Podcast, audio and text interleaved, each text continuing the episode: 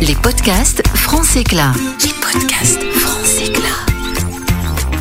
Bonjour à toutes et à tous et bienvenue pour ce nouveau podcast. C'est votre média d'information réseau. Vous allez le voir, il est question de business et de digitalisation. Et aujourd'hui, on parle tendance, veille de marché et besoins des consommateurs. Des sujets pour lesquels vous êtes nombreux à vous poser des questions. Design et tendance. Pour répondre justement à ces questions, nous recevons Ludovic Blanquer. Bonjour. Bonjour. Ludovic, vous êtes associé fondateur et directeur artistique du studio de design BBDC. Vous travaillez depuis plusieurs années avec France Éclat. À travers votre métier, vous êtes constamment dans la recherche de nouveautés qui répondent aux besoins des clients. Quelles sont justement les grandes tendances sociétales actuelles? Alors aujourd'hui, on a constaté depuis quelques années que les grandes tendances, euh, il y en a de plus en plus. Elles sont euh, variées en fonction zones géographiques des marchés. Elles sont variées en fonction des niveaux de positionnement de produits, des marques. Elles sont très multiples. Contrairement à des idées préconçues, il est de plus en plus difficile d'interpréter ou de détecter quelques tendances par année ou par saison. Cette dimension-là a beaucoup changé. Les consommateurs ne souhaitent plus se laisser dicter un certain nombre de goûts, de choix, donc qui sont de plus en plus acteurs en fait de leur choix de consommation et donc qui sont de plus en plus exigeants et parfois complexes à saisir.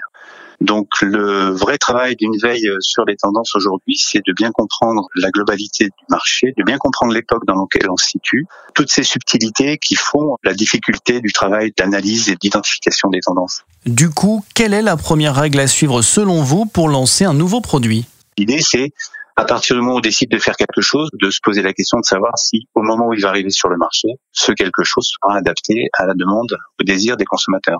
Donc ça, c'est la nécessité de comprendre son époque pour bien comprendre ses marchés, de comprendre comment les gens vont raisonner, ce dont ils vont avoir envie, besoin à un moment donné, et puis pour être original, de bien comprendre ce qui se passe ailleurs, dans d'autres domaines de création, pour pouvoir à la fois être inspiré et ne pas être dans la copie. Et justement, pour répondre aux besoins, existe-t-il des typologies de consommateurs? La typologie de consommateur, c'est très très compliqué de dire on a tel type de consommateur.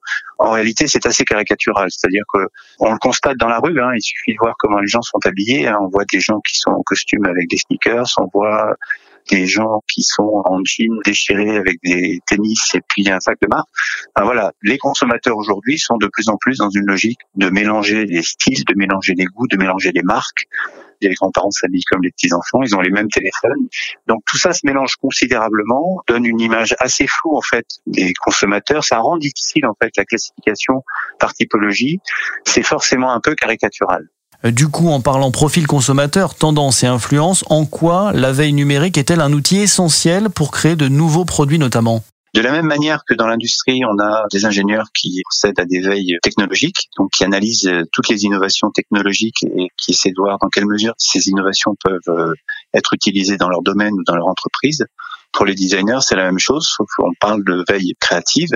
Alors à ce titre-là, notre agence collabore avec Transéclat depuis quelques années sur une plateforme de veille créative qui s'appelle le Lab et qui rassemble un certain nombre d'analyses et d'informations concernant des nouveaux matériaux, des nouvelles logiques de construction, des éléments de style, des éléments de forme, des éléments de couleur, et puis une analyse de fond sur les macro-tendances, c'est-à-dire des tendances qui peuvent se développer sur plusieurs années et dont on essaie d'analyser à la fois la source et puis euh, l'évolution, comment ces tendances euh, se développent et évoluent dans le temps pour, euh, tout en étant dedans, ne pas reproduire à libitum les mêmes formes, les mêmes objets.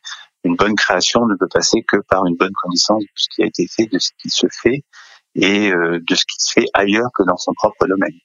Voilà pourquoi, dans le Lab France Éclat, on présente de manière plus que majoritaire des informations sur la création dans des domaines qui ne concernent pas l'horlogerie, la bijouterie et les arts de la table. Une dernière question pour terminer. Quelle est la place du design dans l'acte d'achat? Il est évident que dans les métiers qui nous concernent, l'horlogerie, la bijouterie et les arts de la table, l'acte d'achat est vraiment lié à une émotion, un coup de cœur, le goût une phrase un peu célèbre qui dit maîtriser le design, c'est maîtriser l'émotion. Et il nous semble évidemment fondamental de mettre en œuvre toutes les techniques possibles de séduction dans la vente du produit. Le design est évidemment l'élément fondamental de cette séduction. Au-delà de la fonctionnalité, puisqu'on parle de produits dont la fonctionnalité est extrêmement simple pour la bijouterie, c'est-à-dire qu'on n'est pas dans un design fonctionnaliste, on est dans un design d'apparat. Donc oui, le design est un vecteur fondamental d'émotion, est un vecteur de différenciation aussi dans l'acte d'achat. Ludovic Blanquer, merci beaucoup. Si on se résume, même s'il est difficile, voire impossible, de déterminer des profils types de consommateurs, une veille numérique dans des métiers aussi divers que variés vous permettra d'appréhender les grandes tendances d'aujourd'hui et de demain et de répondre au plus près des attentes des consommateurs. C'est la fin de ce podcast France Éclat. Merci à tous d'avoir été avec nous. N'oubliez pas que vous pouvez retrouver l'ensemble de nos éditions sur cette page. Bonne journée à tous et à bientôt. Les podcasts France Éclat. Les podcasts France Éclat.